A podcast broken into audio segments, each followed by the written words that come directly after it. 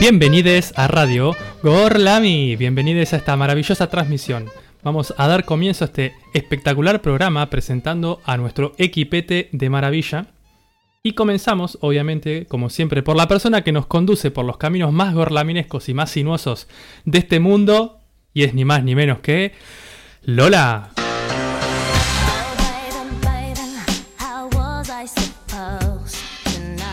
Me tengo que imaginar la música y presentarme porque yo no la escucho. Sí, imagínatela porque ahora hasta que no. Hasta que no solucione esto. Igual creo que se está escuchando. Que por la radio sale. saludo. Sí, saluda. Ok. entonces saludo. Bueno, buenas tardes. No puedo decir buenas tardes, pero tardes a toda la audiencia que nos está escuchando del otro lado en este giorno tristísimo eh, del que ya después vamos a hablar un poquito. Vamos a darle la bienvenida al equipo y a toda la gente que nos está escuchando del otro lado. Vamos a comenzar con ella, nuestra queridísima Rita. Hola. es que no, no escuchan, tengo no? minutos. No, no tengo. Bueno, Bueno, no- Pregunta. Está, está, ¿eh? Está. está, La música está, ok. Imaginamos cuando termina, ok. Yo me imagino que ya. Ya gritó, está el- ya está. Muy Igual bien. vos podés saludar. Acá el, el lado- la gente me dice que se escucha. Sí, se escucha, se escucha. Ah, Gracias, Marian. Queremos contarle a la audiencia que estamos como estúpidos porque no escuchamos los sonidos de la música de presentación, pero confiamos en Nacho. Entonces vamos a continuar saludando y dándole la bienvenida, que se va a imaginar la musiquita de nuestra queridísima Sarita. Get up, get up. Ah, la cantaba. Te quedó, te quedó justito. ¿Sí? Sí, sí. Hola, buenas tardes a todos. Hacía mucho que no teníamos un día de miércoles, ¿eh? No, si es Vale. un día de miércoles, un día de mierda. Para todos. estamos- nunca como cuando estoy en el programa, pero hoy no sé, vos tenés un poco de angustia y ya me comí tres compoteras de pochoclo. No sé, Pará, no amiga. Y bueno, La lo que. Ay, Bueno, la vamos a saludar aunque todavía no llegó, pero está a punto de llegar o entró ya al programa. No, todavía no, todavía no ¿no? No, No, todavía no. le vamos a dar la bienvenida porque en un ratito se viene nuestra queridísima Salem. Y por último le vamos a dar la bienvenida a él, que es el cerebro y la médula espinal de este programa, nuestro queridísimo Nacho.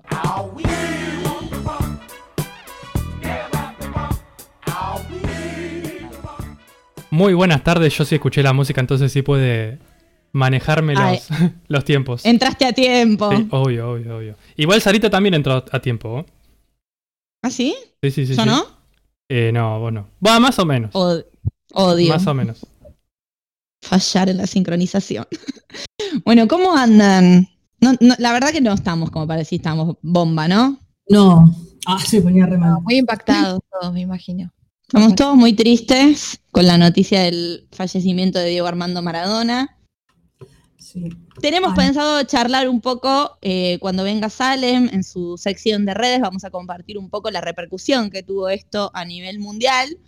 Eh, y probablemente le vamos a dedicar un programa como figura mundial y como fenómeno que es de, de nuestro país y no solo del nuestro. Pero hoy no vamos a profundizar demasiado porque, bueno, teníamos un programa preparado para otra cosa. Sin embargo, la pregunta eh, necesaria, ¿no? Creo que este día no lo vamos a olvidar jamás. O sea, ¿Qué día es hoy? ¿vieron cuando hablamos de las muertes de celebridades? No sé, ¿qué hacías o qué estabas haciendo el día que murió Rodrigo?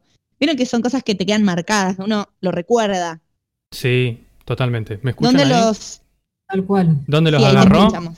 Eh, yo les comentaba No, hoy fuera, fuera de programa, es que tuve una clase a la mañana, bien temprano, que no asistió nadie, cosas de la vida y del Zoom, eh, y que vi un, un video de Draw My Life, vieron que cuentan la historia de la vida de un personaje con dibujitos, bueno, de Diego Armando Maradona. A la hora más o menos, no sé cuándo fue des- después de eso, me entero de, de su fallecimiento.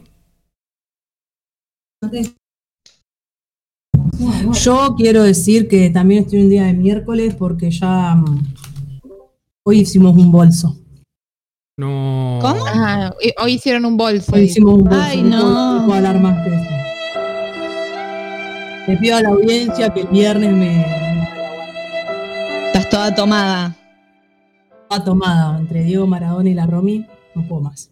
Bueno, la, la Romy que se nos despide el viernes. El viernes, sí, el viernes se, se despide. Bueno, amiga, el, el sábado vamos a estar bancando los trapos, ¿no? Tenemos que Como hacer siempre. algo, abrazarse una botella y, y resistir. ¿Por qué siempre el alcohol? Bueno, Nacho, déjanos cada uno superar las angustias como puede, no juzgues. No, no estoy No jugando, te es estoy preguntando, te estoy preguntando por qué el alcohol. No, lo estás preguntando con un tono peyorativo. El Bueno, alcohol, sí, es porque verdad. es, una bebida espirituosa siempre viene bien en momentos de angustia, un poquito. Una botellita de algo rico viene bien. Sarita, yo te voy a ir a visitar y te, te voy a acompañar. Aunque yo estoy pensando, y acá los voy a espantar y se van a ahuyentar todos de mí, yo estoy pensando en ir a pegarme todo el COVID de la Argentina al velorio de Maradona. Yo quiero ir a la Casa Rosada y a llorar mares, abrazado a una bandera de boca y algo de eso. Bueno, Así que supongo que ustedes después no me van a querer ver por 20 días, ¿no? y no. Sí, no, mínimo. Está muy bien, está muy bien. Bueno, em, Nacho, ¿estás como para recordar las redes? O Creo que todavía sí. Salem no llegó. Creo que estoy para recordar las, las redes. Nos pueden seguir en Twitter e Instagram en arroba gorlamiradio. Pueden escuchar nuestros programas en vivo en gorlamiradio.blogspot.com o si no nos enganchan en vivo porque son unas personas que a la tarde nada, están tomando sol con este calorcito, pueden buscarnos en Spotify, Radio Gorlami y escuchar cualquier programa que ya haya pasado. Ya tenemos con este 39 programas. Así que, ojota, tenés como más de un día seguido para escuchar Gorlami. Dos, te diría.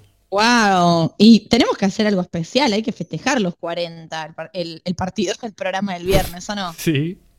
Me río porque el Deberíamos. partido. Porque no podés creer que llegamos a 40 programas. No, no, no, me río porque dijiste 40 del partido. O sea, estás en tono Ah, futbolero bueno, hoy, estoy, to- estoy, toda estoy toda tomada por el, por el fútbol. por el fútbol. No, y aparte tengo, la verdad que es triste, voy a pagar. Tengo la tele de fondo, y sí, la diciendo verdad que, que- sí. el velatorio será en la Casa Rosada, las fotos del Diego, no lo puedo creer, lo apago, No, me, Increíble. me deprime sobremanera. Bueno, ¿les parece entonces que arrancamos con el tema del día? Así desconectamos Sí. un poquito de tanta tristeza. Vamos.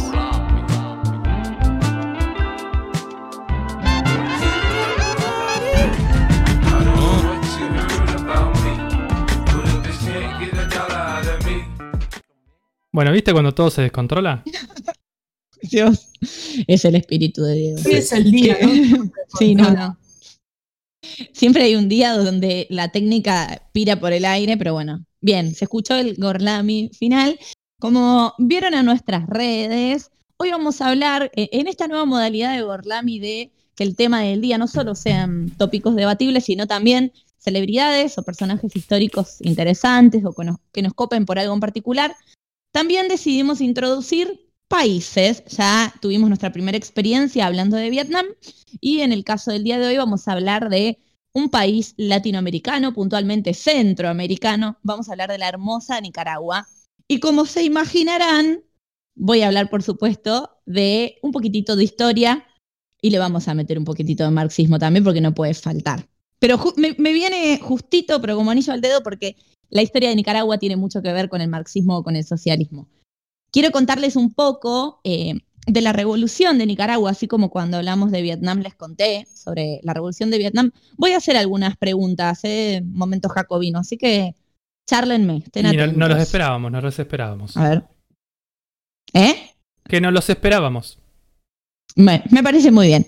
Eh, porque la revolución de Nicaragua, que también es una revolución eh, socialista o que se autodefine socialista después, eh, digamos, se proclama en un tiempito después, me parece como interesante porque tiene que ver con la cuestión identitaria de, de este país y también con el espíritu de lucha de su pueblo, de su campesinado, la resistencia. Es como que tiene un sentido bastante triste, pero también bastante romántico y, y bastante épico también. Ahora, antes de contarles un poco sobre el estallido de la Revolución de Nicaragua, que se efectiviza en 1979, me parece interesante contar brevemente eh, el antecedente de la revolución, ¿no? Como para entender por qué un pueblo se subleva ante las autoridades y ante el poder hegemónico tenemos que saber qué había detrás. Y, y tiene que ver con por lo menos cuatro décadas de casi una dinastía, por llamarlo de alguna manera, que es el gobierno de los Somoza. No sé si lo habrán escuchado nombrar, pero eh, es una familia que padre, hijo, nieto, durante cuatro generaciones se sucedieron en el poder y que respondían básicamente a los intereses del gobierno imperialista de los Estados Unidos. Nicaragua era un país que era una nueva colonia, digamos, era como, es como el típico caso de neocolonialismo en Latinoamérica. Tenía varias intervenciones, empresas, bancos y campos de extracción de materia prima en manos de los Estados Unidos y por supuesto tenía su gobierno amiguito y su gobierno aliado, que era el gobierno de los Somoza. La primera resistencia a este gobierno de los Somozas y a estas intervenciones yanquis se da de la mano de Augusto Sandino, que es uno de los primeros líderes revolucionarios, pero allá por la década del 30. Por supuesto, Augusto Sandino muere asesinado, como cualquier revolucionario de bien. Y sí. Y los Estados Unidos arremeten apoyando a esta dictadura de los Somoza, que bueno, por supuesto se decían un gobierno democrático, ¿no?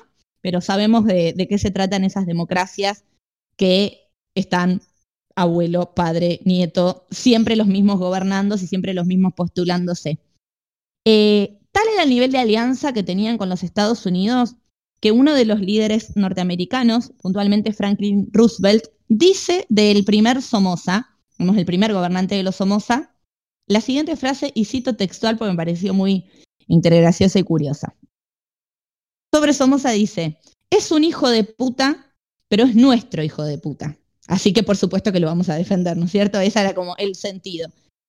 Era muchísima la alianza entre Estados Unidos y el gobierno de los Somoza. Los Somozas crean lo que se conoce como la Guardia Nacional, quienes gobiernan y son el ejército, digamos, que van a estar vigilando eh, cómo iba a funcionar este país, que tenía determinadas características, obviamente en detrimento de la mayoría de la población. Para que se den una idea, eh, y acá les tiro un numerito, 22.000 kilómetros cuadrados de tierra cultivable en Nicaragua pertenecían directamente a la familia de los Somoza.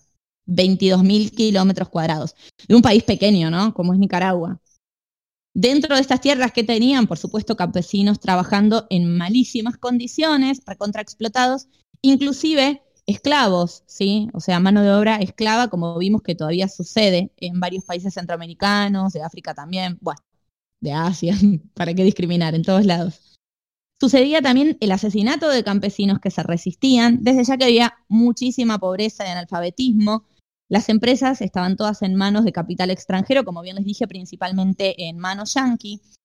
Además de estos 22.000 kilómetros cuadrados que tenían los Somoza, el resto de, de las tierras estaban divididos en otros grandes terratenientes, amigos de la familia y, por supuesto, una gran desigualdad que venía generando muchísimo descontento.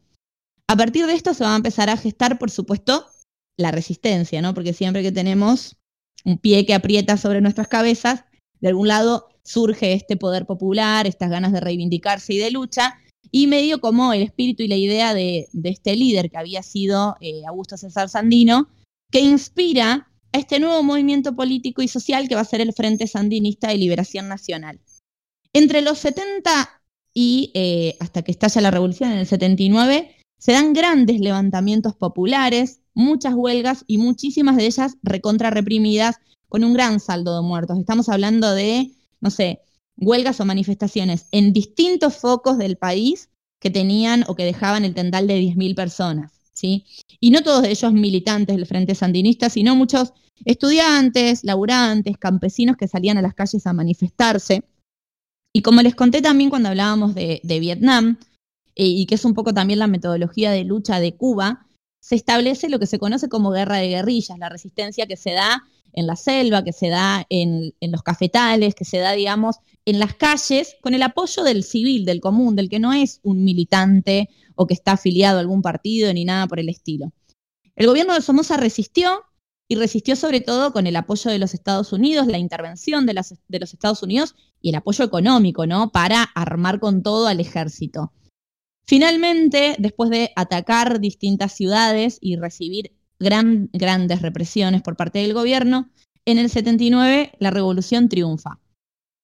Triunfa cuando eh, huye Somoza, eh, cuentan que cuando eh, Somoza iba como replegándose, cambiándose de, una ciudad a la otra, se esconde en un búnker y cuando finalmente huye de su país, la gente común que, que, no militaba en el partido sí se metieron en su casa, se metieron en su búnker y encontraron armas y se armaron el, civil, el campesino andaban todos armados con lo que podían, con lo que conseguían, y las calles estaban completamente militarizadas.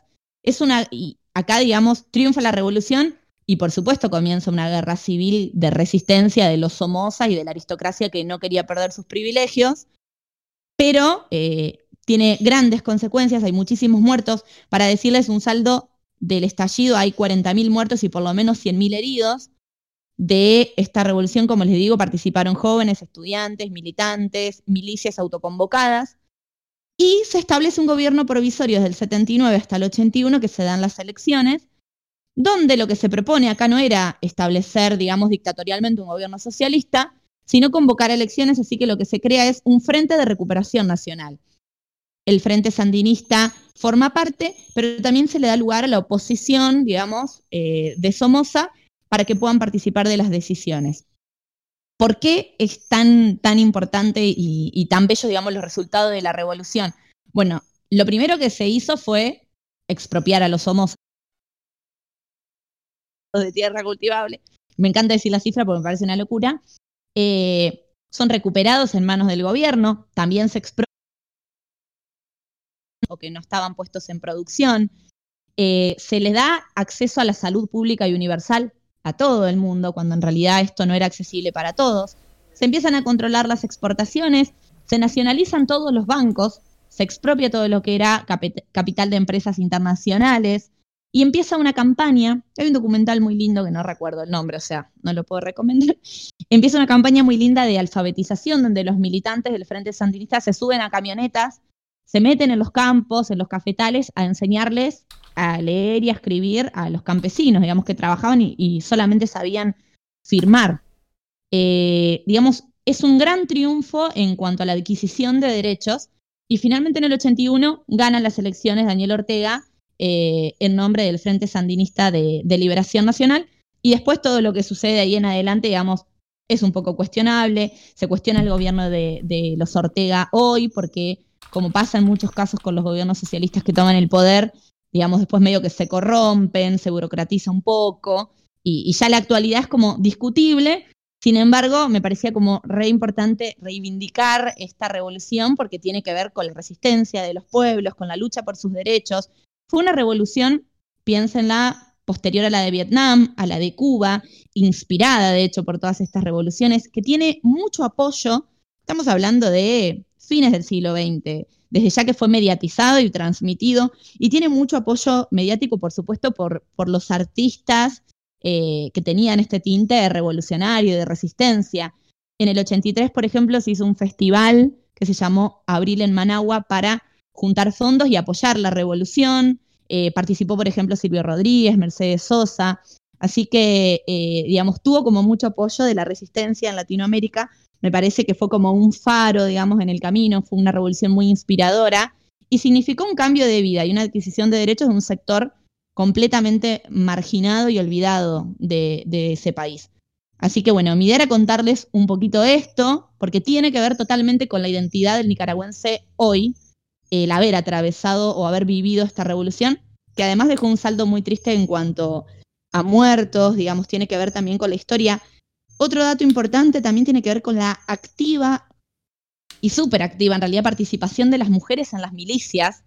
Em, bueno, por ahí se los cuento después, porque me cebo contando la historia, pero hay un museo en León que tiene que ver con, la revolución, donde se puede apreciar muchas fotos, imágenes de mujeres liderando la guerrilla. Eh, y no solo acompañando, porque también sucede que dentro de las milicias populares a veces a la mujer se la relega a ir cocinándole a los soldados, ¿no? Bueno, acá las mujeres iban liderando las guerrillas y eso me parece también como súper destacable. No les hice ninguna eh, pregunta a Jacobino. No, no, por suerte no. muy callados. Estaba leyendo acá estudiando sobre la revolución. No, yo quería por ahí aportar lo que Siento que no me está escuchando nadie o ninguno me quiere responder. No, no, no, yo, yo estoy acá, Loli. No, lo que quería decir. Ah, capaz que está hablando Nacho y no se me no escucha. ¿El resto me está escuchando o hablé sola? Es que llegó la reina. Llegó la reina, sí. Lola no nos escucha. Bueno, bueno. Hola. Siento que me quedé sola. No sé si el resto sigue hablando sin mí. Ah.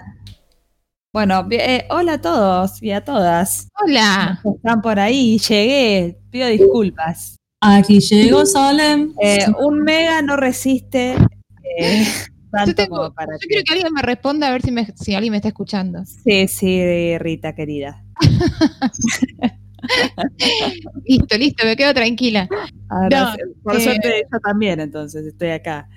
Estamos en algún lado, sí. Eh, bueno, no, yo quería como aportar un poco a lo que Lola estaba diciendo. eh, Súper interesante esto, la revolución y las mujeres este, en Guatemala. Y quería también citar el caso de eh, Gioconda Belli, ¿no? una de las mejores escritoras latinoamericanas, eh, sumamente comprometida en todos los ámbitos, ¿no? También en, en lo político, en lo cultural, en lo afectivo, en lo doméstico, en toda la cuestión de género y que obviamente, como decía, ¿no? ella recorre a lo largo de toda su obra toda esta evocación a la patria y una crítica muy fuerte también a toda la problemática latinoamericana vinculada también al neocolonialismo. ¿no? Uno de sus versos dice, Nicaragua herida, sangra lodo por las llagas abiertas de su corazón, ¿quién te sanará, país pequeño? ¿Quién le canta una canción de cuna a Nicaragua? Eh, en muchos de sus poemas esa patria sana, ¿no? Y es, como una cartografía que no se puede separar eh, de lo humano, ¿no? Y del pueblo. Eh, hay que recordar que ella, en los años 70, también participó en la revolución esta que llevó a la caída del dictador Anastasio Somoza y que militó activamente en el Frente Sandinista de Liberación Nacional. Todo su libro Línea de Fuego, si no lo leyeron, lo, reco- lo recomiendo mucho, recorre toda esa crítica política eh, y ese activismo, ella exiliada en México, ¿no? Eh, por este libro ella obtiene el premio Casa de las Américas. Eh, y también es interesante ver que después de que triunfó la revolución nicaragüense, Gioconda eh, ocupó varios cargos ¿sí? dentro del gobierno sandinista, que después, bueno, finalmente dejó para dedicarse a la literatura y siempre dando un lugar sumamente relevante a la mujer, esto que decías Lola, ¿no? De alguna manera para ella el cambio no es, eh, no, no va a venir sino es con el empoderamiento de la mujer, por esa ética del cuidado y por el sentido eh, agudo de la conciencia de la desigualdad que la mujer eh, sufrió, eh, sufre y conoce, digamos, muy de cerca.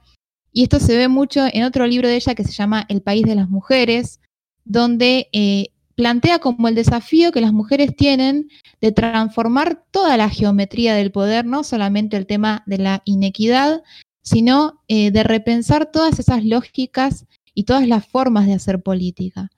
Este, así que este libro también es, es muy bueno. Y digo, para Gioconda, un poco la literatura y el arte es una práctica ética ¿no? sobre la vida y sobre la cultura.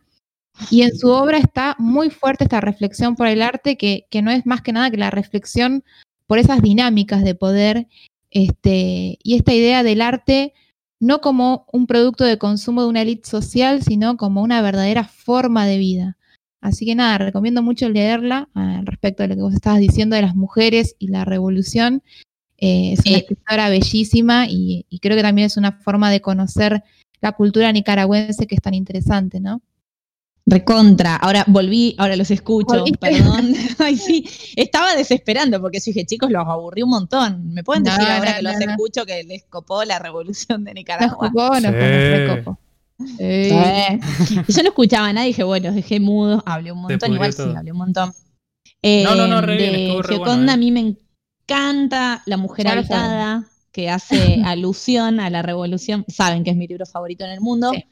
Hace alusión a la revolución, pero además lo compara con la resistencia eh, de, de los indios taínos y de todos los aborígenes de la zona que resisten contra los españoles y marca como un hilo conductor de la resistencia latinoamericana a la opresión imperialista. Eh, además destaca siempre esto, el rol de, de la mujer que lucha, y también hace como un análisis de clase, ¿no? Porque ella pertenece a una familia aristocrática eh, y, y muestra, digamos, cómo la mayoría de los líderes revolucionarios pertenecen también a este sector de la pequeña burguesía que se rebelan contra la cuna y contra sus orígenes. Lo curioso también, eh, y hay otro, otro país, no, otro libro que habla de la revolución, que es El país bajo mi piel, que tiene un, tinte más auto- autobiográfico, y cuenta medio como paradójico cómo se termina enamorando de un periodista norteamericano que, que la va a entrevistar en, en las épocas que ella era funcionaria de- del gobierno del frente. Así que me parece que es una mina que tiene, es muy interesante desde su historia personal, pero además como, como artista, ¿no? Y como escritora. Pero ella, Sí, ella como- no, como- no, no ¿no termina en pareja con un periodista o yo flashé. Es lo que acabo de decir, claro. Ah, entendí que un Sí. personaje de su, Escucha. de su libro. Sí, sí, sí, sí. No, claro, sí. Con un periodista norteamericano, que es como lo paradójico, porque Sí. ellos, digamos, luchan, reniegan de, de los gringos, entre comillas. Y un Pero eso también está en un libro, ¿no? Bueno, pero hay que leerla, hay que leerla porque realmente es, tiene una prosa y una, también una poesía muy interesante, una poética muy, muy rica, muy buena. Muy lindo. Bueno, eh, Nacho, vamos a un tema musical antes de seguir charlando sobre Nicaragua. Dale, dale, vamos a escuchar Canción Urgente para Nicaragua, obviamente, de Silvio Rodríguez.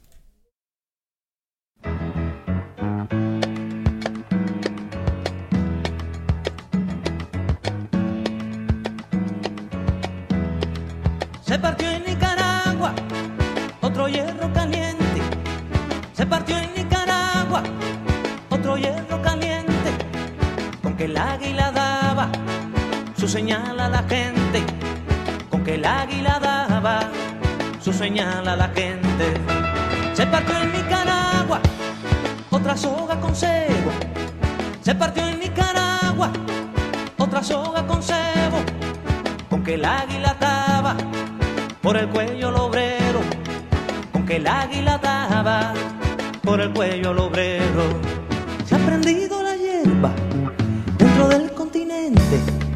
Las fronteras se besan y se ponen ardientes. Me recuerdo de un hombre que por esto moría y que viendo este día como espectro del monte, jubiloso reía.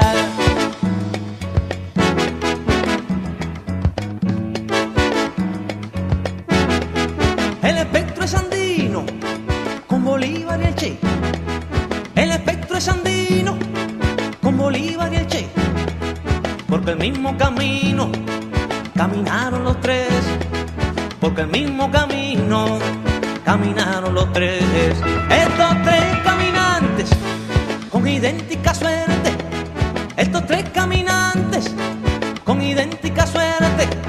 Ya se han hecho gigantes ya burlaron la muerte, ya se han hecho gigantes, ya burlaron la muerte.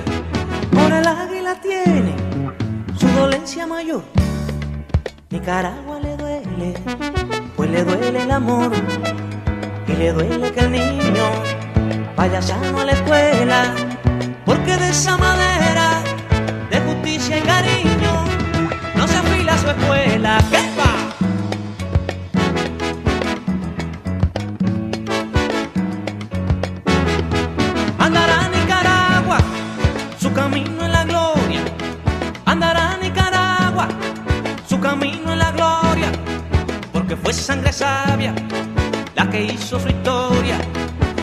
sangre sabia la que hizo su historia. Te lo dice un hermano que ha sangrado contigo. Te lo dice un hermano que ha sangrado contigo.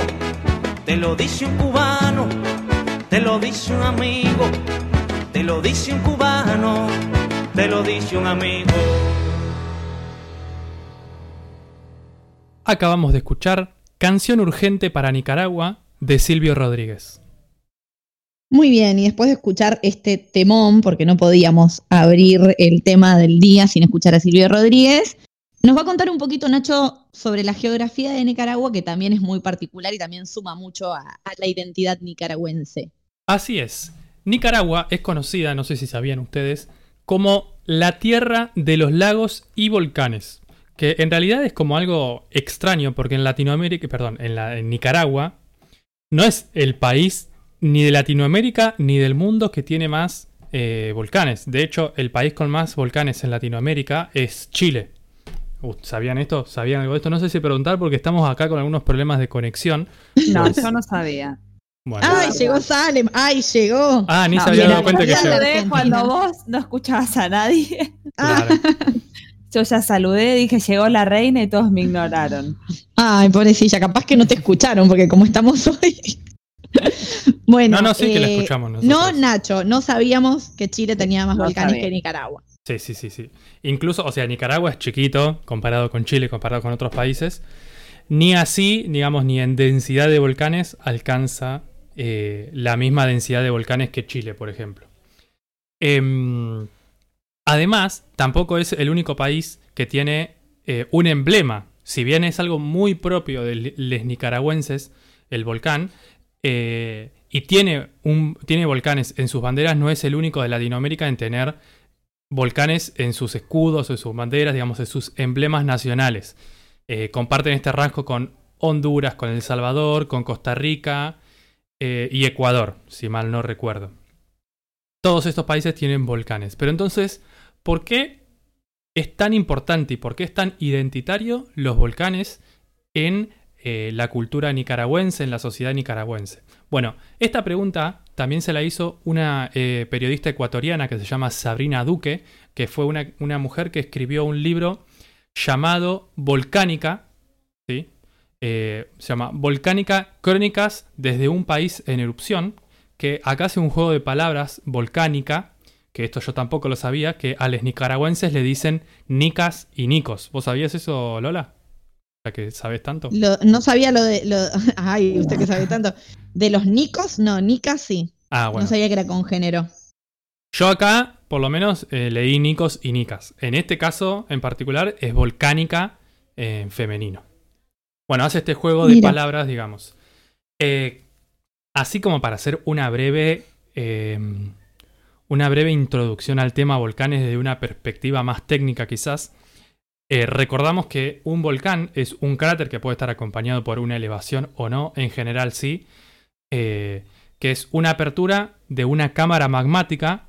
Dentro de esa cámara magmática tiene obviamente magma que eh, tiene como tiene presión, ¿no? Y esa presión se puede liberar a través del cráter eh, de una forma violenta, explosiva o también de una manera más relajada, podríamos decirle. Esta explosión, esta liberación de magma que cuando sale a la superficie se transforma en lava, puede estar acompañada de gases y de otros proyectiles. Más o menos esto es un volcán.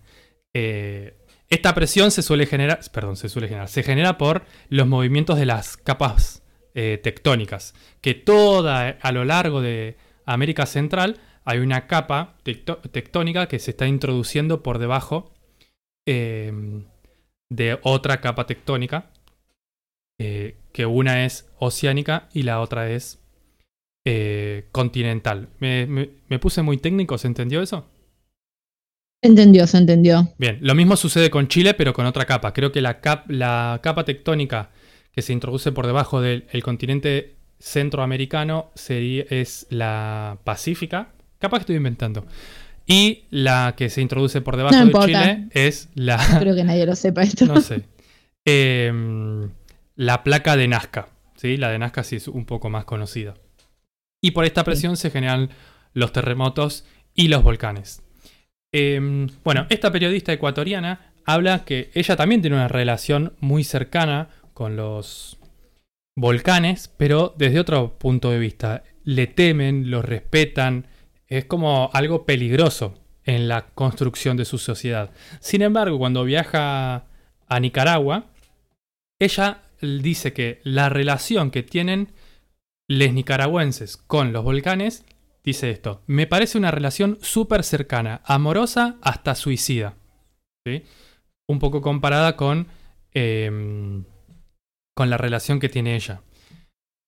Los nicaragüenses viven ahí, al lado de los volcanes, o sea, en cualquier erupción explosiva que haya, eh, se puede producir una tragedia. Esto sucede muy poco porque en los volcanes de Nicaragua suelen tener como eh, no explosiones, sino despedidas de, de lava y de proyectiles un poco más por ahí de humo, por ahí sí se ve el volcán saliendo humo y no tanto eh, una explosión de lava así que sea violenta o que sea riesgosa o peligrosa para la sociedad que vive cerca. La realidad es que una cierta peligrosidad hay. Eh, ella cuando hace esta investigación se remonta a los pueblos originarios de, Nicaragua, que en realidad, bueno, obviamente en ese momento no se llamaba Nicaragua, para intentar conocer esta relación entre las personas nicaragüenses y los volcanes. De hecho, algo también muy loco y casi.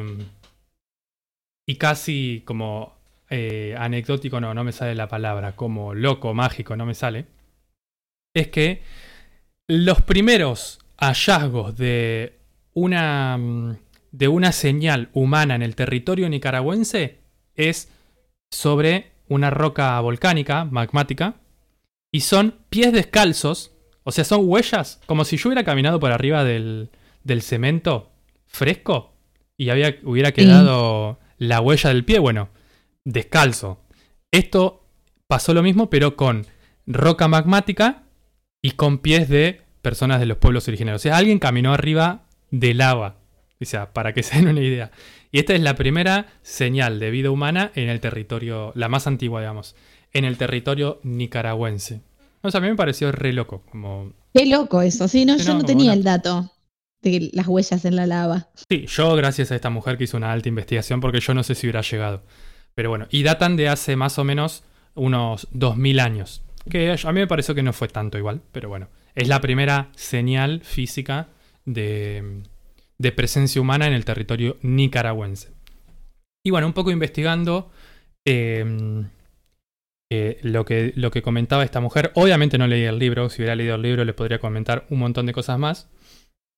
Es que eh, también, bueno, primero que siempre se habitó en esta zona volcánica, entonces la relación de los volcanes es como diferente, es como algo que es de la naturaleza y que además la ceniza volcánica em, le da mucho valor a la tierra, le da muchos nutrientes a la tierra y que eso se puede eh, utilizar para las siembras. Em, bueno, como para ir terminando, ella comentaba que cuando llegan los españoles acá en la conquista a España, se asustan mucho con los volcanes de la zona de Nicaragua porque dicen que es la, la puerta al infierno. Entonces, como tipo, comentan que eh, los indígenas dejaron como escritos donde los frailes cristianos iban y exorcizaban al, al volcán. O sea, estaban como... Así lo tenían, como la entrada, literalmente la entrada al infierno. Y esto, si bien para los españoles era como la entrada al infierno, para los nicaragüenses tenía una relación también que conectaba, decía que los volcanes eran sagrados porque conectaban el cielo, la tierra y el inframundo. Y eran los lugares donde habitaban sus muertos. Entonces, en vez de ir al cementerio, era como que iban a estos lugares a honrar a sus muertos. Además de que los volcanes, bueno, como ya dije, eh, las cenizas le daban, le daban un valor a la tierra para cosechar, para sembrar. Entonces todo esto hizo que los volcanes en Nicaragua sea como algo muy fuerte. Y además, ahora sí, ya para terminar, esta, mm, como esta personalidad explosiva, podríamos decirle, que tienen eh, los volcanes, también se traslada de algún modo a la identidad de- del país y de la sociedad nicaragüense con toda esta revolución que ustedes ya nombraron, que no voy a comentar. Pero bueno, esta, lo principal y como con esta idea que se queda Sabrina Duque, la periodista ecuatoriana que, que escribe este libro, es que eh, los nicaragüenses y las nicaragüenses son prácticamente como volcanes. Dice exactamente esto. La gente de esta tierra ha tenido sangre fría frente a las erupciones volcánicas desde tiempos inmemoriales y... em, y se me fue lo que iba a decir. no, y que Bueno, bueno, se entendió. ¿Se entendió? Sí. Sí. estu- es- Y además, otra, otro dato que te aporto, Nacho, sobre esto de, de la importancia que le dan a los volcanes. También ellos tienen como un disfrute turístico que tiene que ver más con el turismo interno, pero también se lo ofrecen, digamos, a los turistas internacionales. Eh, suelen a ir, ¿vieron A cuando patinar, uno sí. va, a- claro, va a la nieve a barrenar porque no tenés idea de cómo esquiar, pero te tiras tipo culipatín? Bueno, hay- es mucho del turismo local en Nicaragua ir a tirarse culipatín en eh, la lava seca, por supuesto, ¿no? Obvio. Nadie está no Menos osado. Sí, sí, sí. de, de los volcanes que están inactivos, que tienen como ese sesgo de esa piedrita negra, que es la lava seca, y bueno, te recontramorís de calor, por supuesto. No me atreví porque se me hace que te caes de ahí, te pelás, pero hasta el apellido. todo. Sí. Y si es Te dan como igual unos trajes para codos y rodillas, pero digo, tiene que ver mucho con lo cotidiano también. El tema de los volcanes, que para donde mires también, digamos, se pueden visualizar. Lo que en un paisaje común nosotros lo veríamos como que son montañitas, en realidad el que conoce y sabe son volcanes. Claro. Como muy, muy curioso. ¿Querías Sí, decir algo ese más, es el Nacho? cerro. ¿Te volvió la idea? No, ese es el cerro, el cerro negro. Se llama por el que bajan patinando. No, no, la idea general del libro es esta, ¿no? Como, como la sociedad y la identidad de la sociedad nicaragüense se podría representar con un volcán por este, estos, no des- como desbordes explosivos ante eh, la opresión, que fue lo que comentaron ustedes. Claro. Y que está también en la identidad de esta, de esta escritora Yoconda Belli y de la sociedad, bueno, toda sandinista, etcétera, etcétera. No más que eso. Bien, muy interesante, Nacho, tu aporte geográfico-cultural sobre los volcanes. Y para aportar un poquito más a la cultura de Nicaragua, Sarita nos va a, nos va a contar un poco sobre las comidas, ¿verdad? Así es, como buena taurina y amante de la comida, algo que me caracteriza, caracteriza, Caracteriza. caracteriza es eh, el paladar y la comida. Y algo que me pareció muy interesante, me encantaría ser Marley, como tipo viajar, no leer todo. Bueno, como para compartirles, Haberlo vivido, digamos. claro, en esta humildad, yo te viajo por el Google. No, que la gastronomía de Nicaragua realmente es muy variada y inclusive tiene como una mm, distribución como re loca porque el país, si bien es muy pequeño, como decía Nacho, la comida se divide como en tres grandes regiones y es una de la, la comida, la alimentación, es como bastante reconocida en el mundo. Seguramente Lola algunas cosas las haya probado, otras no. A ver. Primero voy a hacer como una descripción de la, de la comida en general, que las dividen en el centro del país, en la comida más de la costa atlántica y después más en la región del Pacífico y sus alrededores. Medio que la base de la comida nicaragüense es muy parecida a lo que es la centroamericana y México, que tiene como base el maíz, como que el maíz lo usan para, para elaborar diferentes platos, es como el ingrediente base y a partir de eso van elaborando los, los platos. Sí que en el centro del país, en esta región, la base de su alimentación es el maíz blanco, con los frijoles rojos y el arroz. De estos tres, como, estas tres legumbres, el maíz es como la posta, es la base para elaborar como productos muy variados. Y que el consumo de carne, y que es, es usual consumir carnes de vaca, de pescado, cerdo y pollo. Y que además se consumen muchas frutas, más bien a forma de jugos, y los vegetales más bien en ensalada, acompañando a la comida principal o como parte de las sopas. Pues ya le voy a contar como que son re locas las sopas, que son como muy populares. Una me dio entre como ganas de comerla y asco, no sé, raro. Raro. Después, raro. Después la otra, la comida más centrada en la costa atlántica, como la comida de la costa del Caribe, tiene como una influencia afrocaribeña, por lo que tienen gustos, sabores y aromas como muy particulares y que la base está puesta como en la leche y el aceite de coco. Eh, nada, el aceite de coco, por ejemplo, en nuestro país es muy codiciada y es muy cara. Calculo que en quienes son de Nicaragua tienen un acceso distinto. Es muy rica el aceite de coco. Se usa para muchas cosas, también la puede usar para la piel, para cocinar, para condimentar, para el pelo. Tiene muchos, muchos usos. Y lo que le da como, como lo particular es como esta mezcla entre la leche y el aceite de coco. Más, Re bueno, loco eso, ¿qué consumo arroz, frijoles Leche y, y aceite. de coco. ampliamente productos del mar. Sí, Me está dando un hambre todo esto. ¿Qué dijiste, Nacho? No, que, que la, la mezcla leche, aceite de coco, qué, qué loco, qué raro. No sé, no. ¿A qué tendrá gusto? es una mezcla interesante. Pobre Sí. Nacho, nosotros lo escuchamos Claro. re mal. Usa mucho el aceite de coco. Arre. El coco es como la base. La leche además es leche de coco, ¿no? También como usan. Ah, yo pensé De hecho que hay un postre que son con las tres leches. Leche condensada, leche de coco y leche animal. Y bueno, nada, para seguir acá con la costa atlántica, también son de consumir raíces como la yuca y la malanga y mucha fruta como los plátanos y coco. Dejen al coco que- en paz, por favor. Pobre. Dejen al coco en paz, Pero el coco está en todo, hasta en una película de Disney. Bueno, Ay, estoy.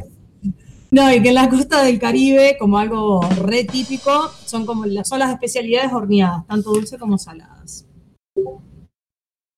Y no quiero ser pesada, pero que lo más delicioso son los panes de coco. y Coco. Quiero, yo te puedo agregar algo que Sí, no, me, no mencionaste, y, pero acá después Nacho me tilda de alcohólica. Quiero decir que Nicaragua tiene la producción de uno de los más ricos rones que yo he degustado en mi Oh, vida, Qué bien. que se llama el Flor de Caña. Es, chicos, o sea, ¿qué me van a venir a hablar del Bacar, digo, Habana Club? Flor de Caña es un señor ron y se hace en San Antonio de Chichigalpa, en Nicaragua. Es muy bueno, es una de las producciones típicas también del país. San Y Antonio de pude probar alguna de las cosas que nos cuenta Sarita. ¿Cómo, Nacho? San Antonio de Chihuahuencha, dijiste. no, chi, pará, lo tengo acá anotado. Chichigalpa, querido. Ah. Chichipaga, porque chichigalpa. Ah, pobrecito. Estoy bien, yo que lo estaba Está muy chistosa. Eh, bueno, me dio hambre todo lo que Y- contaste, Sari. Sí, y una última región que es la del lado del Pacífico y como y la zona, además del maíz, del arroz, de los frijoles fritos y los revueltos, como mucha más carnes, como más variedad de carnes, pero como en menos cantidad. Pero asimismo, como que la producción de lácteos y el consumo es más grande que en los otros, en las otras regiones si bien la comida es como muy variada, muy rica en sabor, también es como en materia de grasa bastante intensa porque la cocina es esencia- esencialmente frita. Entonces las fritangas, bueno, nada. Y me parece que no está ver. tanto la cultura que, que tenemos o que ha llegado más a Sudamérica del vegetarianismo o el veganismo, o por lo menos hace algunos años, porque fui con una amiga vegetariana, pidió una ensalada vegetariana y le pusieron pollo, pues comprendiendo que la carne blanca no era carne. No era claro. No, no están muy, o sea, si bien hay mucho mucha fruta, eh, no, no tienen la idea de no incorporar la carne en los platos. Claro, yo voy a decir dos platos. Uno que es la sopa de mondongo, que fue como me gusta y no me gusta. Como que las sopas eh, aparecen en los diferentes platos. Bueno, y que la, es muy reconocida, sopa de mondongo. Como todos sabemos la preparación de la sopa, más el mondongo. Que tiene algunas instrucciones que lo condimentan, tipo lo limpian con bicarbonato, creo que era. Le meten naranja, limón, y le dejan que macerar. Y luego después los usan. Esa me dio como curiosidad, no sé si la probaría porque, bueno, No, qué asco. Rari, a mí, mondongo, a mí el mondongo me gusta, pero A mí no. No sé, hay otro plato que ahora no me acuerdo. A mí cómo se Ahora a nadie le gusta el mondongo. Todo Y bueno, perdón. No, A mí sí. sorry. Mírala. Vamos, Rita. Mírala, sí, a Rita. A mí sí. Gracias. Y después un plato que me llamó la atención, que ahora no me puedo acordar su nombre, que usan chicharrón. Usan el chicharrón Pan- como pan de condimento chicharrón, de- del plato. Pero no me puedo acordar. El, Pan con no, chicharrón sí me como.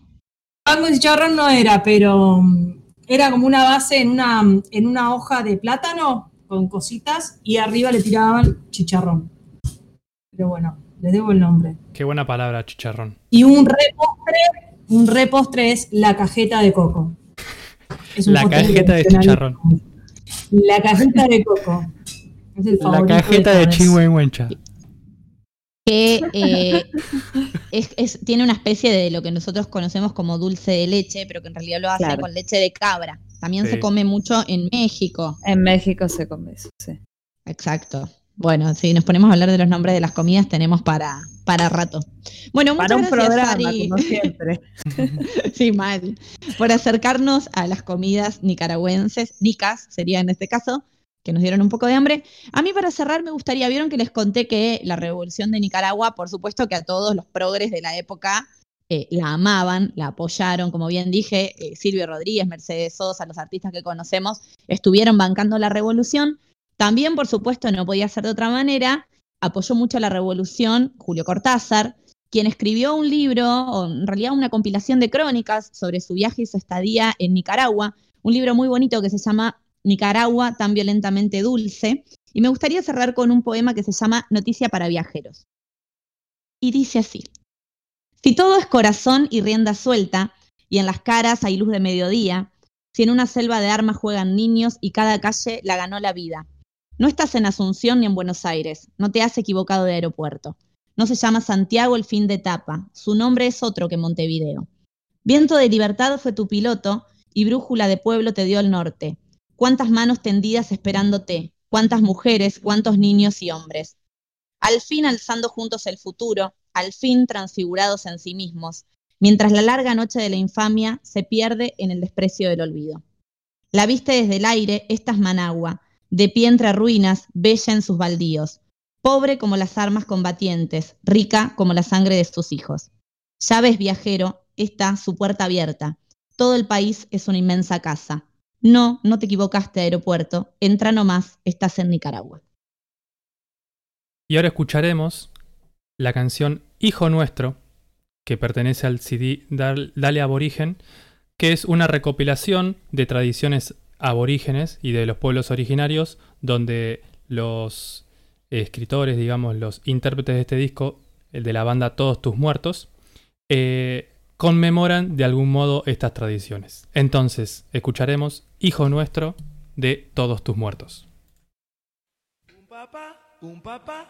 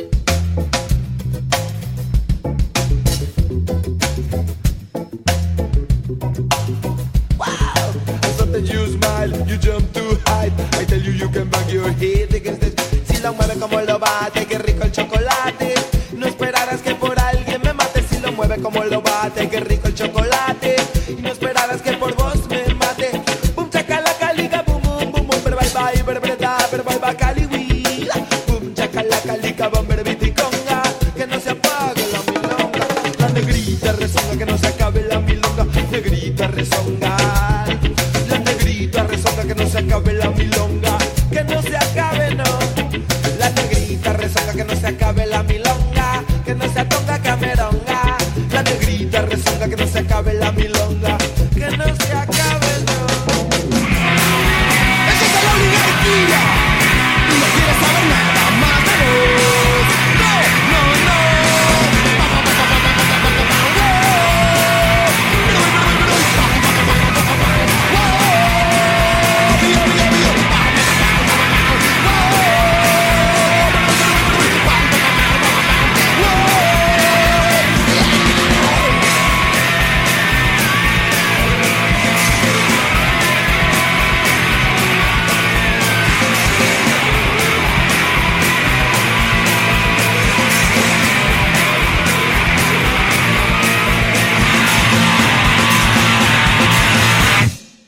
Hijo nuestro de todos tus muertos. Tenía que decirlo así porque termina así. Está muy bien, como tirarle dramatismo al final del tema. bueno, ahora sí, eh, vamos a darle el paso a nuestra querida Salem para hablar de todo esto que no queremos hablar, pero que nos toca en el día de hoy. Así que, bienvenida, Salem. She take my money. Uh. Now I ain't saying she a gold digger, but she ain't messing with no broke niggas. Now I ain't saying she a gold digger, but she ain't messing with no broke niggas. Get down, girl, gon' ahead, get down. Get down, girl, gon' ahead, get down.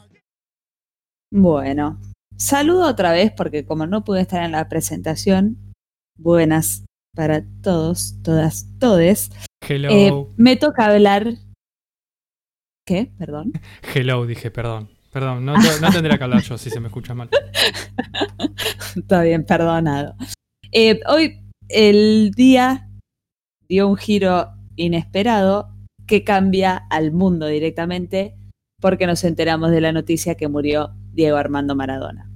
Justo hace algunos programas hablamos de su cumpleaños número 60, 30 de octubre, si mal no recuerdo. No soy fan de Diego Armando Maradona, eh, pero mucha, mucha, mucha gente sí, y es por eso que las redes sociales, que es la parte que, en la que me especializo, están revolucionadas, como así claramente todo el mundo. Eh, voy a contar en particular, yo estaba en lo de mi abuela del corazón almorzando con ella, y prendemos la tele y dice, eh, Diego Armando Maradona se descompensó. Uy, mirá, se descompensó Diego Maradona. Bueno, estábamos así. Ponen otra placa, murió Diego Armando Maradona, que Clarín lo había sacado, pero todos estaban, che, ¿cómo que murió, murió, no murió?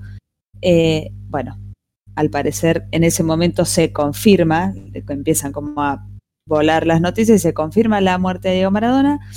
Eh, estábamos ahí, fue un shock, la verdad que en lo personal no, yo no es mi ídolo, entonces no me afectó como a muchos, muchos de ustedes, Eh, pero sí, la muerte de alguien no está buena, claramente, entonces sí fue un shock y además ver cómo todo el mundo giraba alrededor de eso, cómo iban cayendo todos los que estaban en los programas.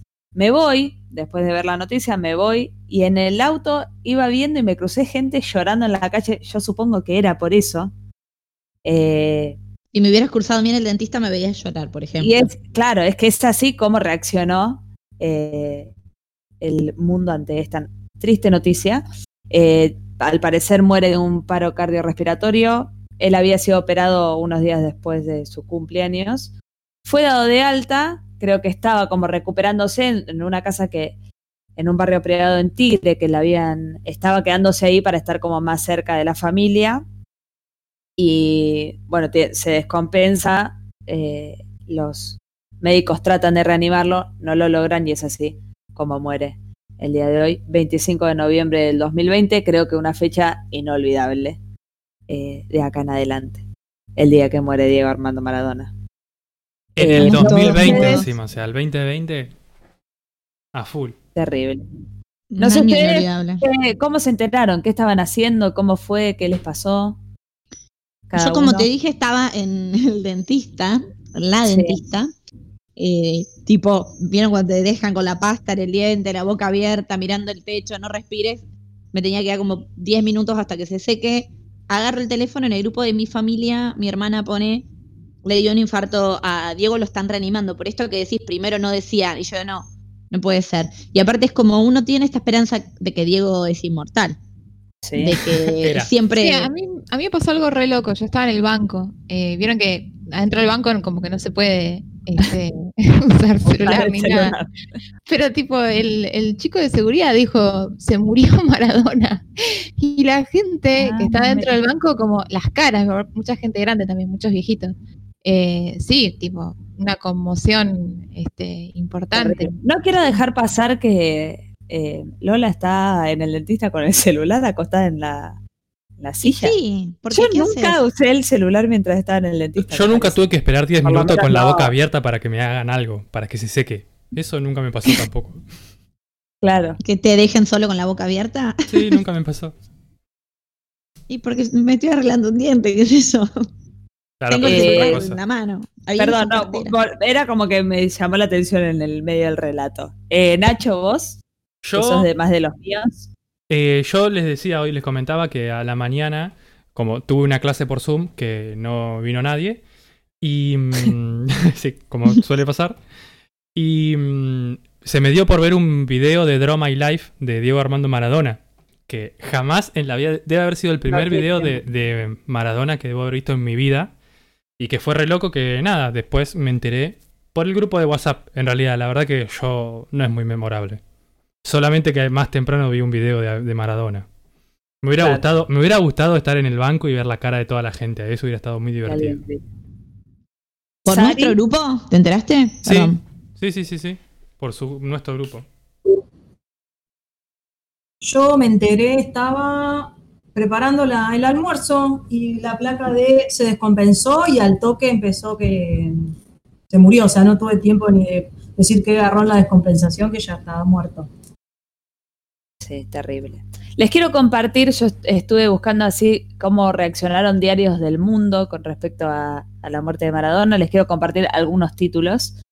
Eh, por ejemplo, Brasil, que también es como un poco porque se ha hablado demasiado de Maradona y no siempre bien, ¿no? Entonces, también esto está bueno. Brasil lo tituló como genio del fútbol. Italia, que es uno de los países creo más afectados, que yo ahora les voy a también hablar de las redes. Eh, Italia eh, tiene títulos como Nápoles llora, Maradona ha muerto, o también El pibe de oro. Gran Bretaña, eh, la muerte de una leyenda del fútbol y también muchos diarios que, que recuerdan la mano de Dios. Alemania, de luto por la estrella del fútbol Diego Maradona, diarios muy conocidos como Estados, el New York Times de Estados Unidos, uno de los eh, Maradona, uno de los mejores jugadores del fútbol. Eh, Irán, Vietnam, no sé, eh, diarios de todo el mundo salieron, pero estos eran los que yo quería como compartir. También decir que Twitter, las tendencias mundiales de hoy, la mayoría, por lo menos el top 10 mundial, es eh, Maradona. Obvio que Argentina también, Argentina tiene ten- en tendencia, tiene a Claudia Dalma, Yanina, el abogado, eh, Boca, Nápoles, todos los que quieras de Diego, Dieguito, Maradona. Rosada, gracias, Diego. viendo todo el pueblo cantó. Sí, ¿Cómo? Perdón, Lola. Casa Rosada está Casa segundo Ras- en tendencia. Casa Rosada porque dicen que ahí será velado Diego Armando Maradona. Ahí estoy Por eso sí. es tendencia. También eh, es tendencia San Paolo porque el alcalde de Nápoles eh, dijo que el estadio del Nápoles ahora pasará a llamarse Diego Armando Maradona. Por eso también es tendencia. Ma- bueno, Maradona es tendencia mundial, Argentina es tendencia mundial, hashtag Dios con el 10, por supuesto, es tendencia mundial, el Diego, gracias Diego, es tendencia mundial, es un montón, ¿eh? Italia, por ejemplo, tiene también, así como en Argentina tenemos todas las tendencias eh, referidas a Maradona, Italia lo mismo. Eh, esto de pibe de oro, la mano de Dios, gracias Diego. Ciao Diego. Chao. No, Es impresionante la gente tipo autoconvocándose en el estadio de Argentinos Juniors, en el de Boca, en el de Newell's, en los equipos donde jugó, en el de gimnasia, en el de Nápoles en este momento, en, en San Fernando, en el barrio de San Fernando, en Tigre, digamos, en las casas de sus hijas. Es como que la gente está manifestando su cariño en Sí. todos lados. En Nápoles están tirando pirotecnia, tipo, es una locura. Es una locura. Eh, ya cuando él fue operado, que fue operado de un hematoma eh, subdural en, el, en la cabeza, que los médicos salieron a decir que era una operación muy común, que se la hacían en muchas personas, que no era algo raro, ya la gente ese día estaba enloquecida alrededor del, de la clínica donde lo habían operado y así colgando banderas, como se hace comúnmente con los ídolos. Eh, imagínate con esta noticia eh, lo que harán los fanáticos ¿no? en cada lugar y espacio posible para recordar al Diego. Alguno de Sí. Lola, vos vas, te veo igual, o sea, no, no estás cerca, pero si estuvieses, te veo ahí. Eh, yo estoy pensando seriamente ir al velorio en la Casa Rosada. Mira. Tengo un poco de miedo por el COVID, pero COVID, bueno, también hay que prestar un poco de atención. bueno. Yo escuché que iban a intentar armar como un protocolo más cuidado posible para darle Sí, la aparte, que merece. exacto. Yo creo que al velarlo ahí deben estar armando todo un. Y el velorio va a durar eh, 48 horas. Y esto no- Entonces, No leí mucho, a ver si alguno pudo investigar un poco más. Esto de que declaran tres días de luto sí. en Argentina. Duelo nacional, exacto. La, la bandera, de hecho, está Ah. de, de Plaza de Mayo está a media. Media. Estoy viendo en este momento el obelisco lleno de gente. Eh, le, le estaban por hacer una autopsia que por lo que había escuchado, Dalma, Janina y Claudia no querían que se la hagan, eso me pareció raro. Pero como murió en su casa, digo, tuvo que intervenir la policía, fiscalía, digo, se tiene que investigar. Ya vimos el caso, el Carmel, ¿no? El Carmel. Más vale. No, me parece bien, igual. La autopsia también es todo un- una cosa que la familia, no es raro que las familias no quieran que se realicen autopsias. Sí, como que se siga eh, tocando el cuerpo y todo cuando ya está. En realidad, no, digamos, nadie te devuelve a tu ser querido y no hay solución. Pero también, digo, hay mucho, esto es para otro programa, ¿no? Para hablar sobre Diego, Pero se lo solo que especula mucho estuvo, también, o sea, Exacto. también es una forma de blanquear lo que pasó, ¿viste? El- el medios. entorno. Claro, totalmente. Muchos medios hecho- han dicho, bueno, ¿por qué le dieron el alta? ¿Quién lo estaba acompañando? Este, estaba solo, realmente no lo cuidaron. Entonces, a lo mejor este, una autopsia en ese sentido puede ser esclarecedo- esclarecedora, no sé. Después que de hecho, dolor. las hijas en, en redes. Cuando Maradona cayó internado para esta operación, que fue como medio de urgencia, si bien estaba programada, como que en realidad mucho el entorno no lo sabía, o por lo menos el entorno, la familia que, que conocemos, de digo que son Dalma, Janina, Claudia, porque después ahora hay otros hijos también que están, sí. forman parte de su círculo íntimo hoy, creo que, eh, ¿cómo es que se llama la chica? Mira si me va a salir. Está Diego Junior, está Dieguito Junior, que es el hijo de Verónica. Ojeda, y Eso creo. Hanna. Ellos son los que estuvieron más cerca este último tiempo, pero Dalma, hace poco en las redes dijo, si le pasa algo a mi papá me van a conocer, porque ellas eh, acusan mucho de- del deterioro de Diego del último tiempo al entorno, como que prefieren tenerlo. Janina había hecho alusión a como es, mi papá, ¿vieron el zoológico donde los leones estaban topados? Sí. Eh, bueno, así puso, dio a entender que su papá, digamos, estaba siendo manipulado. Eh, en el cumpleaños del año pasado también se comentó que cuando Janina llegó, Diego estaba inconsciente, alcoholizado, vomitando. Es que antes que de ya- la operación esta de hace poco es- salieron también. Que, el- A porque lo decir habían visto esto, muy mal en la, en, cuando él fue al estadio de gimnasia. Exacto. Claro, y también, Entonces, digamos, hay que entender que eh, era una persona joven, tenía 60 años, digamos. Entonces, Sí, bueno, pero sí, pero digamos, un poco que toda esta, esta cuestión este, de la edad, que, que era joven, que se había recuperado tantas veces eh, de cosas incluso peores, genera como esta cuestión medio especulativa. sí. Este, yo creo que la autopsia, eh, volviendo un poco a esto, a esto eh, en ese sentido sería importante hacerla, ¿no? Si fue traumático, si fue no traumático, Este, Creo que además dicen, esto lo leí y se dicen muchas cosas, entonces no sé qué tan cierto es, pero que al estar eh, como en un periodo de abstinencia, claro. eh, estaba bastante mal. Eh, como que estos días le venía costando un montón. Sí, se habla mucho de la soledad también, de, de- del no estar lo suficientemente acompañado, este, de la anemia, de un montón de condiciones también subyacentes. Sí. Este, lo cierto es que también hubo una polémica en torno a si lamentarse o no eh, por la pérdida, ¿no? Un poco también este, por lo controversial de su figura. Este, Y la policía de la ética que aparece en esta, en esta coyuntura, digamos que para mí no ha lugar, ¿no? Digo, hay otros momentos y otros contextos para, para poder hacer los juicios de valores que quieras hacer con, de Maradona como persona, exacto. este, Me parece que es un momento para respetar. Sí, en Totalmente. realidad, este, para dejar que emerja un poco también la, el sentimiento, la, la angustia, este, hay que pensar lo que significa, lo que representa Maradona este, eh, para la Argentina, no solamente en, lo que es lo futbolístico, ¿no? Un- Una persona que, emerge de, de la villa, de Villa Fiorito, o sea, que siempre presente el recuerdo de los cebollitas, ¿no? Este, es muy, es muy, muy fuerte su, su legado y, y lo que representa para, para los argentinos, me parece, y para el mundo en general, ¿no? Sí, Total. su historia es una figura. Yo creo que, que pocas figuras, ni hablar del mundo del deporte, eh, tuvieron la trascendencia que tiene Diego Armando Maradona y la visibilidad que le dio a un país de- del sur de América, digamos que vos vas y, y realmente se, se puede vivenciar al país más inhóspito que se te ocurra. Y si vos decís Argentina, te dicen Maradona y quizá no saben ubicar a Argentina en el mapa. Y somos un país que ha tenido mucha visibilización gracias al legado deportivo de Maradona que después se, se amplió, digamos, por lo controversial de su figura, ¿no? Pero dudo que haya personas con la trascendencia de Maradona, con, con esa fama de un tipo que pisaba el lugar que pisa en el mundo y se abarrotaba a la gente a su alrededor. Y cómo esto también afectó su vida, ¿no?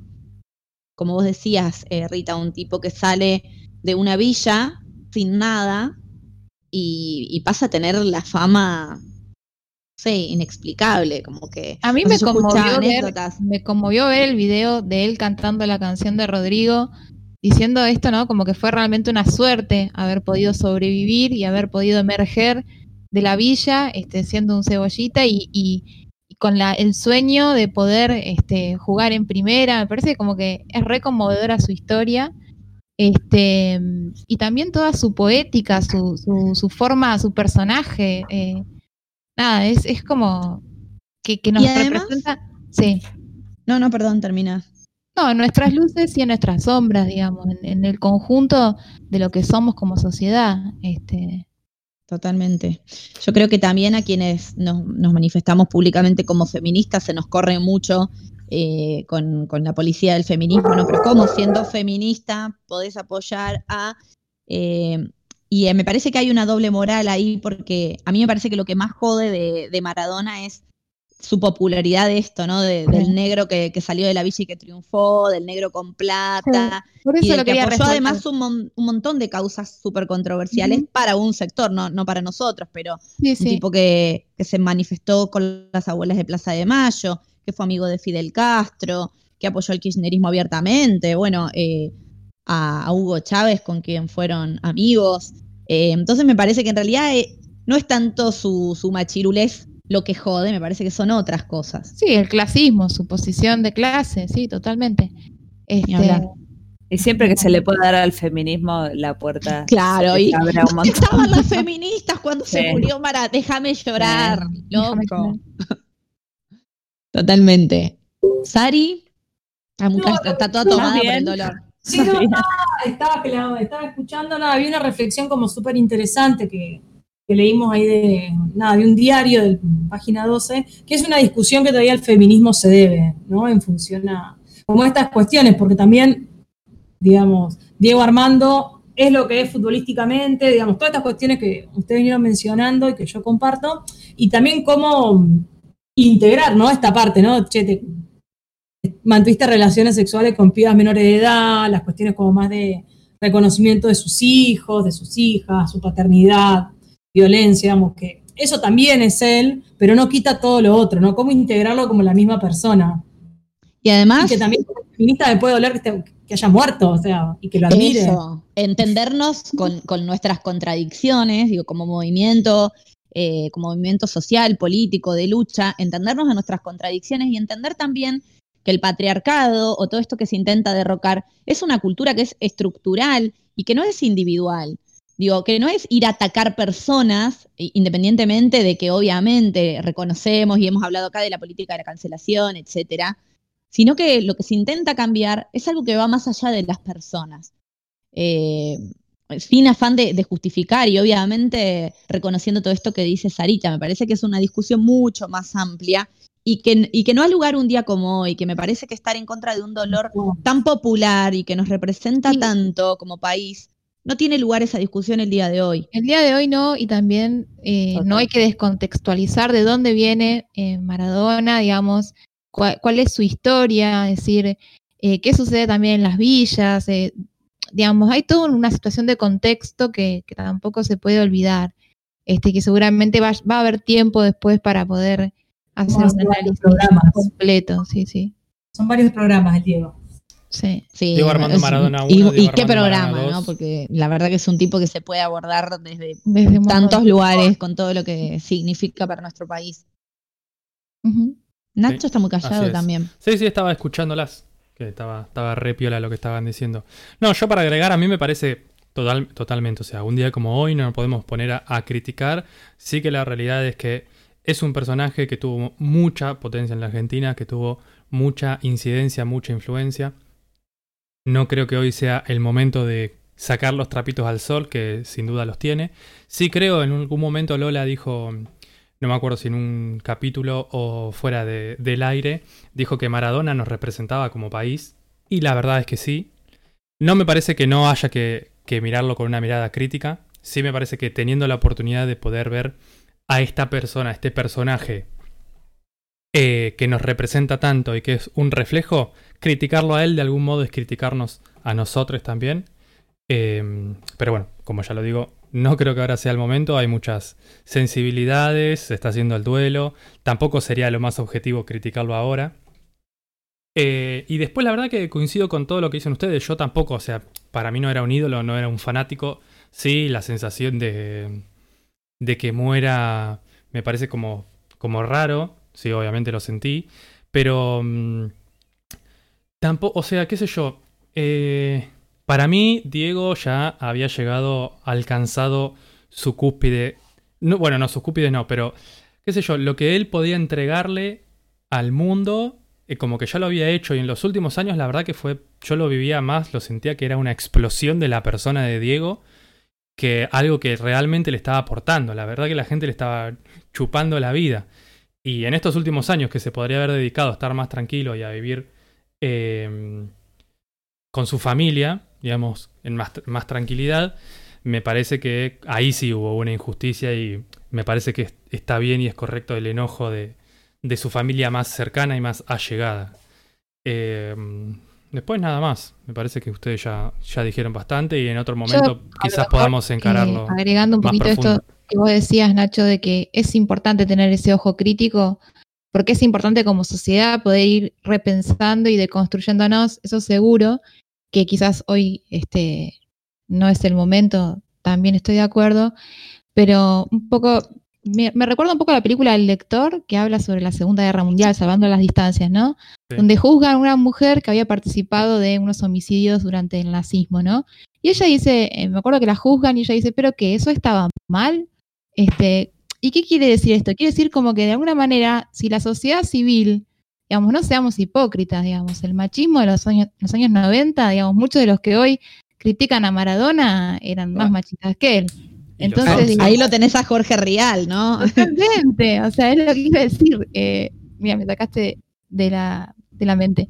Eh, sí, es así, digamos. Entonces, bueno, eh, es que la sociedad va cambiando, por suerte en algunos aspectos, y por suerte podemos hacer también tener esta mirada crítica hoy. Este, quizás también es bueno hacer el momento para, para que emerja también la angustia y, y poder ver eh, la figura completa de lo que él fue.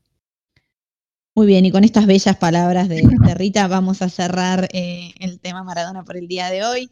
Seguramente le dediquemos un tema del día, un episodio, porque es una figura, como bien dijimos, que nos representa y lo amerita. Y ahora sí vamos a ir cerrando el programa, no sin antes recordar que hoy es el día de la no violencia contra la mujer, la no violencia de género, esta violencia que sufrimos a diario y que no solamente la podemos visibilizar en los femicidios o, en nuestras muertes o en la agresión física, sino también esta violencia que es simbólica, que está sobre nuestros cuerpos, sobre nuestras figuras, sobre cómo vestimos, que es psicológica, que es mediática, digo, y que está tan implícita eh, en nuestra vida cotidiana. Así que nada, algo que es súper importante de, de visibilizar y de denunciar constantemente. Así que este programa también está dedicado a un día tan importante para nosotros. Vamos a despedirnos ahora sí, vamos a comenzar por ella, nuestra queridísima Rita.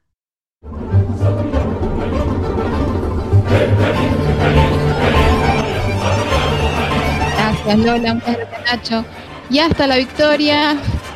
Siempre.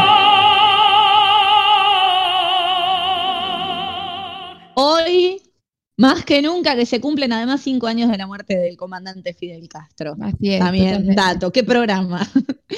Bien, le damos la despedida a ella, ahora sí, nuestra queridísima Sarita.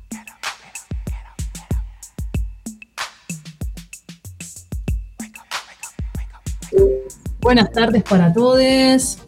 Eh, termine el lindo día y bueno, nada, conmovida. Bien, a, a terminar este día como se puede, vamos a despedirla a ella, nuestra queridísima Salem. I don't know what you heard about me, but a bitch can't get a dollar out of me.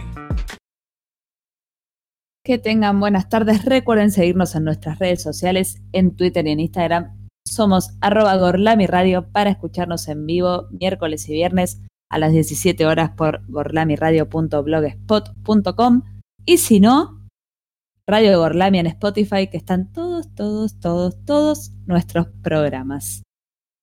Muy bien, y ahora lo despedimos a él, que es el cerebro y la médula espinal de este programa, nuestro queridísimo Nacho.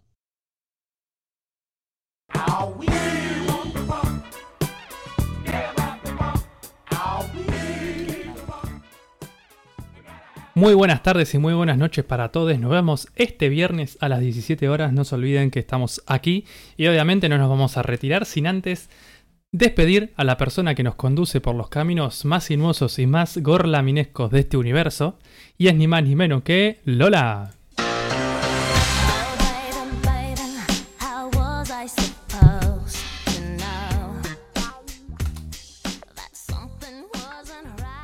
Muchas gracias, Nacho. Muchas gracias a la audiencia que estuvo del otro lado tan atentos a este super programa de Nicaragua.